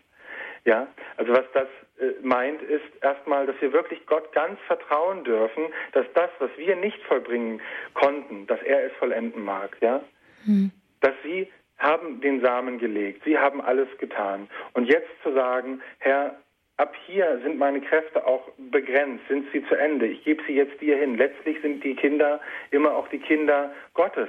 Sie sind ihre Geschenke gewesen, die Gott ihnen gemacht hat, aber er ist auch verantwortlich für diese beiden. Ja, also er ist ihr Vater und somit einen Teil auch wieder abzugeben, möchte ich Ihnen einfach den Mut machen, auch ein bisschen loszulassen und auch Vertrauen zu haben, dass Gott auch den Weg Ihrer Tochter äh, äh zum Rechten führen mag. Hm. Also das tut mich ganz gut in mein Herz. Das spüre ich nur so, dass ich hm. nicht mehr den Kampf kämpfe, dass ja. ich mich anklage. Das habe ja, ich jetzt schon, habe ich schon bei Ihrem Gespräch, habe ich das schon losgelassen. Schön. Und das Gottvertrauen, da sage ja. ich Ihnen nur ganz kurz etwas. Das war die 18 Jahre, wo sie auf dem Bauernhof äh, bei uns sein musste und wäre daheim ihr Lebensweg gegangen. Ja. Aber sie war so zufrieden. Und ja. zehn Tage vor ihrem Tod hat sie zu mir gesagt, war mein Mann und meine Tochter waren weggegangen, da hat sie das live halt sehr schön gesprochen. Ich ja. wusste nicht, dass das ihr letztes ist. Ja. Sie war noch da und ist dann nach oben und ist in zehn Tagen verstorben. Und da hat sie dann an den Sonntagmittag, wo sie noch bei uns noch war, hat sie gesagt, du hast schon so viel in deinem Leben gelitten und alles ist wieder gut geworden. Verlier dein Gottvertrauen nicht. Das habe ich jetzt durch die noch mehr bestätigt gekriegt und es wird jetzt mein großer Vorsatz. Das Was danke, sehr. danke für das, was Sehr Sie mir heute gebracht haben. Ich habe mir eigentlich nicht getraut anzurufen, Toll, weil es jetzt öffentlich worden ist. Das möchte ich ja auch nicht, das verstehen Sie ja. Aber es soll mir alles gestohlen bleiben, heißt das. Genau. Ja. Und das andere ist mir wichtiger. Und Sie ja. haben mir Unheimliches getan. Das kann ich Ihnen gar nicht sagen, dass ich mich jetzt ganz anders fühle. So, und die kleine Tochter ist immer bei mir und hilft immer dazu. Und die hat die Gespräche gehört, die ich jetzt mit ihr geführt habe. Wenn die zwei beieinander sind, das sind einfach zwei verschiedene. Die kann ja. man nicht die eine, die, bei der einen habe ich noch nie gesagt, warst du in die Kirche, gehst du in die Kirche? Mhm. Überhaupt nicht. Die ja. ist selbstverständlich. Und wenn ich, die wohnt in einem Ort, und wenn ich jetzt in die Kirche gehe, habe gar nicht daran gedacht, dauert so ein wenig. Die hat nicht, war ich krank, die hat gar nicht gewusst, dass ich heute schon wieder in die Kirche kann. Die ist erschrocken, wenn sie in der Kirche war, und hat mich gesehen. Mhm. Und da war sie drin. Und habe ich gewusst, es ist keine Mache, es kommt vom Herzen. Richtig. Und die andere macht alles Gegenteil. Ja, danke, Frau Buchinger, auch für dieses Zeugnis. Danke auch für den Alles Mut, Gute. dass Sie angerufen haben. Oh ja. Alles Gute, Gottes Segen, Gottes Segen Ihnen. Und ich denke auch, wenn man den Grundstein gelegt hat, dann darf man auch irgendwann die Zügel loslassen und denken, Richtig. lieber Gott, jetzt mach aber du. Und er wird sich darum kümmern. Alles Gute Ihnen. Alles Gute. Wir kommen nach Geilenkirchen zu Frau Jansen. Guten Abend. Schönen guten Abend Ihnen beiden. Guten Abend. Guten Abend. Guten Abend. Ich bin von Ihrem Vortrag hin und weg und rufe auch zum allerersten Mal bei Horeb an, höre die Sendung, den Sender schon länger. Ja. Ähm, ich bete auch viel und ähm, aber Gott bleibt für mich der Große, der Großartige, aber alles in der Ferne. Mhm. Mhm. Ich erfahre nicht so, wie Sie es geschildert haben, ja. dass Gott aktiv in mein Leben mhm. so wirklich mit Power eingreift. Ja. Und ähm, ja, Mhm. Da ergibt sich für mich die Frage, was äh, muss ich mhm. tun? Ja, ja. Also zunächst einmal müssen wir auch von dem Gedanken wegkommen, dass das jetzt immer so bei allen so sein muss, wie bei mir das war. Ja, also äh, nicht, dass wir jetzt alle denken, sind wir jetzt weniger, äh, nur weil äh, der jetzt da so eine tiefe Erfahrung um Himmels willen. Erstmal bekommen Sie ja durch das, was ich Ihnen jetzt heute Abend erzählt habe von der Geschichte Gottes, die er mit mir geschrieben hat, bekommen Sie schon Anteil an einer Gotteserfahrung. Ja. Ja. Also Gott man tut das ja letztlich nicht für mich oder oder, sondern er will ja, sage ich mal, ähm, ich bin jetzt sozusagen so, so ein Hinweisschild, ja? ja? Ich bin ein Hinweisschild, das auf jemand anderen natürlich zeigt. Mhm. Und Sie sind jetzt jemand, der auf dieses Hinweisschild guckt und sich schon mal Gedanken machen kann, hoppala, Gott ist wirklich da. Ja? Das ist ja schon mal Punkt eins. Äh, es ist eine Bestärkung für jeden, der vielleicht manchmal noch im Zweifel ist, vielleicht noch denkt, na, ist es wirklich Wirklichkeit oder ist es doch vielleicht nur gedankliche Konstruktion, ja? Mhm. Ähm, deswegen das wäre schon mal Punkt eins. Sie haben heute schon Anteil an einer Gotteserfahrung sozusagen gemacht, indem Sie einfach mein Zeugnis gehört haben für das, was der Herr Großes an mir getan hat. Mhm. Das ist Punkt eins. Wenn Sie selber wirklich äh, auch noch eine tiefere Sehnsucht verspüren, mit, mit, mit Gott in Berührung zu kommen, ist für mich die Erfahrung gewesen, wirklich konkret nochmal zu Christus zu gehen. Was heißt das? Äh, wirklich zu gucken, ich nehme jetzt nochmal die Bibel vor, ich lese ja. mal aus dem Evangelium und schaue mal nicht, was andere über Gott sagen, sondern was Gott selber zu mir sagt. Denn das ist das Schöne, Gott spricht in der Heiligen Schrift, in seinem Wort, ja, in Christus, durch Christus. Und da geht es auch nicht um objektive Richtigkeit, sondern Sie können wirklich aufschlagen und lesen mal, was sagt Jesus da und was, was sagt mir das, ja? Was sagt er mir jetzt? Denn er ist ja mhm. nicht einer, der war, sondern der ist. Er möchte sie jetzt ansprechen. Und um ihn näher kennenzulernen, um eine Beziehung noch tiefer zu bekommen, was Sie sich ja wünschen, müssen Sie den anderen auch besser kennenlernen, damit mhm. Sie sich noch mehr auf ihn einlassen können. Ist ja wie in unseren menschlichen Beziehungen auch, ja? ja. Ich kann jemandem nur mehr vertrauen, wenn ich ihn wirklich kennenlerne. Und mhm. dieses Kennenlernen geschieht entweder, dass Sie mit Menschen ins Gespräch kommen, die ihn schon gut kennen, die auf dem Weg mit ihm bereits sind, ja? Ja. Oder das, also das wäre zum Beispiel die Gemeinschaft der Kirche oder kirchliche Gemeinschaften. Einfach äh, lebendige Christen, überzeugte Christen, Menschen, die Erfahrung gemacht haben, dass man das Gespräch sucht oder einen Bibelkreis mal besucht. Und eben die zweite Gelegenheit wäre eben in der Messe, dass sie das Wort Gottes dort hören, ja, mhm. äh, nochmal tiefer sagen, das ist jetzt ganz für mich auch, den Heiligen Geist bitten, was willst du mir sagen? Und wirklich auch Christus einladen. Machen Sie es einfach. Der ist da. Sie können sich im Grunde genommen wirklich nochmal heute Abend, bevor Sie ins Bett gehen, sagen, also wenn das jetzt hier wirklich stimmt und kein Quatsch sein soll, ich ja. lade dich jetzt nochmal ein in mein Leben. Ja. Und wenn Sie da noch nicht so bereit sind und sagen, ich möchte den eigentlich erst richtig kennenlernen, bevor der richtig in meinem Leben Platz haben soll, dann machen Sie sich schlau. Wer ist es? Äh, lassen Sie sich faszinieren von diesem Christus, ja? Äh, das ist ja eigentlich unglaublich, was der sagt, wie er es sagt. Wenn Sie es lesen, werden Sie merken, Sie werden gelesen sozusagen, ja? Ja. Also das möchte ich Ihnen einfach so raten. Suchen Sie das Gespräch, suchen Sie das mhm. Zeugnis anderer Menschen, suchen Sie äh, das Gespräch mit Gott in der Bibel, lesen Sie mal wieder ein Evangelium und fragen sich wirklich, was will jetzt Gott mir sagen? Mhm. Ich habe die ganz spannende Erfahrung gemacht, dass meine Persönlichkeit dadurch sich völlig verwandelt hat.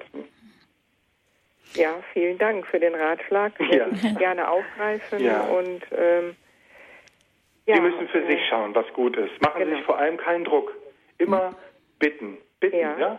Ja, Zeige okay. mir den Weg, ich möchte dich noch näher kennenlernen, ich möchte noch mehr von dir wissen, ich möchte, dass du noch mehr in mein Leben trittst. Und auf welche Weise das dann geschieht, das werden Sie merken, das wird Ihrer, äh, ihrer Person gemäß sein. Ne? Ja. Das muss nicht so eine Keule sein, wie das bei mir war, um Himmels Willen. Das möchte ich Ihnen gar nicht gönnen. Es, es, war ja auch früher nicht immer so eine Keule. Den Paulus hat er vom Pferd geschmissen. Bei zwei ja. Jüngern sagt er nur, kommt und seht. Und von dem Tag an folgen sie ihm. Richtig. Also ich denke auch einfach hellhörig sein für das, was im Alltag vielleicht in ganz leisen Dingen einfach Richtig. ist immer so einfach gesagt. Ich weiß es. Mhm. Gut, danke, Frau Jansen. Dann wünschen Vielen wir Dank. Ihnen viel viel, wie soll ich sagen, Mut, viel Freude und auch viel Entdeckergeist auf dem Weg jetzt mit dem Herrn. Ja, Gottes Segen. Gottes Segen Ihnen. Alles Gute wiederhören. Herr Spielmann, Sie haben uns als nächstes erreicht. Guten Abend. Ja, guten Abend. Guten Abend, wollte, Herr Spielmann. Guten Abend, Herr Pizzano. Ich wollte mich erstmal ganz herzlich bedanken für das, was Sie gesagt haben. Man kann sich überhaupt nicht vorstellen, dass Sie mal ein anderer Mensch waren. Das, oh doch. Nee, also bei dem, was Sie sagen, ist es mir unmöglich, das nachvollziehen. Mhm. Die sind ja derartig vom Geist erfüllt und überzeugend. Und äh, ein Teil oder sehr viel von äh, meiner Anfrage ist schon in Ihrer Antwort geschehen für die Frau Jansen, die ja, ja. vor dem Herrn hier aus Landshut angerufen ja. hat. Ah, ja. mhm. Aber vielleicht darf ich Ihnen noch die Frage stellen, was mir immer noch Schwierigkeiten macht, wenn ja. ich daran denke, Gott, der hat zu Mose gesprochen, als ja. Person. Ja. Und da frage ich mich, da gab es ja noch andere Menschen, wenn Gott gerade mit Mose gesprochen hat und zu dem gleichen ja. Zeitpunkt dann andere Menschen, die auch mit Gott sprechen wollten.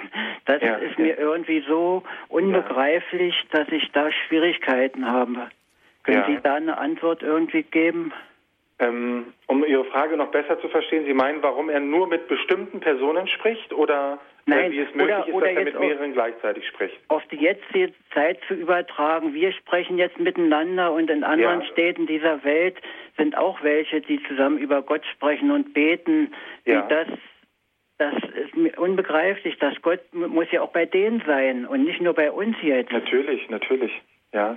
Können Sie ähm, da vielleicht ein bisschen sagen, was, wie das ja, äh, das ist also äh, seine Allmacht, dass er, dass er überall ist, ja. Ähm, ich kann ich kann's kann's so nicht beschreiben. Also das wäre zu viel, das wäre vermessen. Ich kann nur von meiner persönlichen Beziehung, Erfahrung sprechen und gleichzeitig immer wieder auch von unglaublichen Begegnungen äh, äh, berichten, die mir eben äh, alle dasselbe äh, letztlich, weil wenn Sie jetzt von meiner Geschichte das hören, dann denken Sie vielleicht, das ist jetzt so eine große. Ich habe die Feststellung gemacht, dass meine Geschichte nur eine von ganz, ganz vielen ist. Mhm. Ja, und das Problem ist einfach, dass wir es verlernt haben, darüber zu reden, dass wir nicht mehr uns getrauen, darüber öffentlich über unseren Glauben uns auszutauschen. Und dabei ist es so wichtig, weil ich habe auch dazu einen guten Satz mal gehört, äh, das Wort, das wir nicht aussprechen, das ist auch nicht präsent. Also das, worüber wir nicht reden, das ist auch nicht, kommt auch nicht vor.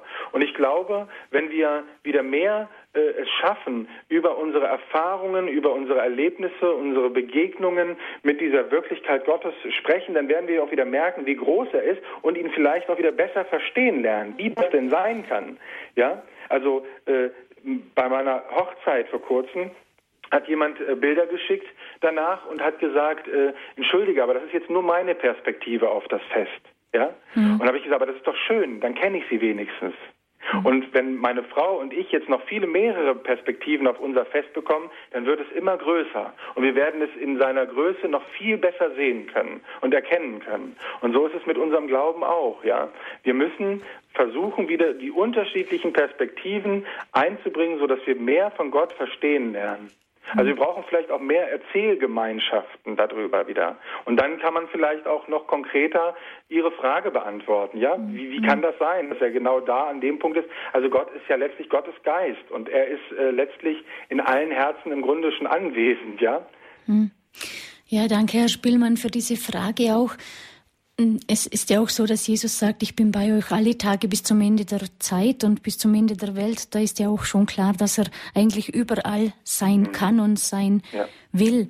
Und was wir vielleicht noch lernen müssen und was wir aus diesem heutigen Abend auch mitnehmen sollen, so denke ich, ist auch das, dass wir über unseren Glauben, wie du es gesagt hast, Dario, auch reden. Oft wird der Glaube die, die Beziehung zu Gott so ins Private, ins Intime mhm. abgetan. Es hat was sehr Intimes, das gebe ich Natürlich. zu. Aber trotzdem glaube ich, wir müssen wieder lernen, mutig zu sein und über unseren Glauben zu reden. Und wir werden die Erfahrung machen, dass auch andere dann sagen, ah, du auch, ach so. Und dann, dann, ja, dann wird Gott lebendig auch unter uns und hat auch die Chance, uns, wie Mutter Teresa immer gesagt hat, uns als Bleistift in seiner Hand zu benutzen, damit wir seine Liebe in die Welt schreiben können. Richtig. Wunderbar. Ein Blick auf die Uhr, Dario, und der Abend ist ah, leider ja. schon vorbei. Wir könnten uns noch ja. stundenlang unterhalten. Ja, ich sage dir von ganzem Herzen Dankeschön und vergelt's Gott, dass du heute bei uns zu Gast warst in der Standpunktsendung, dass du so offen auch über dein Leben erzählt hast. Ich bedanke mich auch ganz herzlich, Doris, auch bei allen Hörern, bei allen, die sich da äh, beteiligt haben. Es war wirklich eine unglaublich schöne und wertvolle Begegnung, auch wenn es nur per Telefon war. Aber äh, ich denke, es war das Allerwichtigste, glaube ich, dass wir über den gesprochen haben, um den es wirklich geht. Und da möchte ich alle nur ermutigen, machen Sie sich wieder auf die Suche. Wir sind Suchende, wir sind geistige Wesen. Die Sehnsucht ist in unsere Herzen geschrieben und sie geht nicht ins Leere. Wer wirklich sucht, der wird auch finden. Ein wunderbares Schlusswort. Ja, liebe Zuhörer, das war die Standpunktsendung am heutigen Abend. Exzess, meine zwei Leben. Zu Gast war Dario Pizzano. Sie können diese Sendung nochmals hören, wenn Sie sich einen CD-Mitschnitt bei den Kollegen vom CD-Dienst bestellen unter der 08323 9675 120. Oder Sie laden sich die Sendung dann ab morgen in unserem Podcast- und Download-Angebot herunter von der Seite www.horeb.org. Dario Pizzano war heute zu Gast. Seine zwei Leben hat er erzählt. Aus seinen zwei Leben muss man schon sagen. Ich möchte an den Schluss einen Satz stellen, den er geprägt hat, beziehungsweise er stammt nicht von ihm, aber er kommt in seinem Buch vor. Erst als ich Gott erkannte, wurde ich Mensch. Dass wir Gott immer mehr erkennen und dadurch auch immer menschlicher werden, immer mehr zu dem Menschen werden, als den er uns gedacht hat. Das wünsche ich Ihnen und auch mir von Herzen und wünsche Ihnen einen gesegneten Abend weiterhin. Viel Freude mit dem Programm von Radio Horeb. Alles Gute. Gottes Segen, das wünscht Ihnen Doris Frei.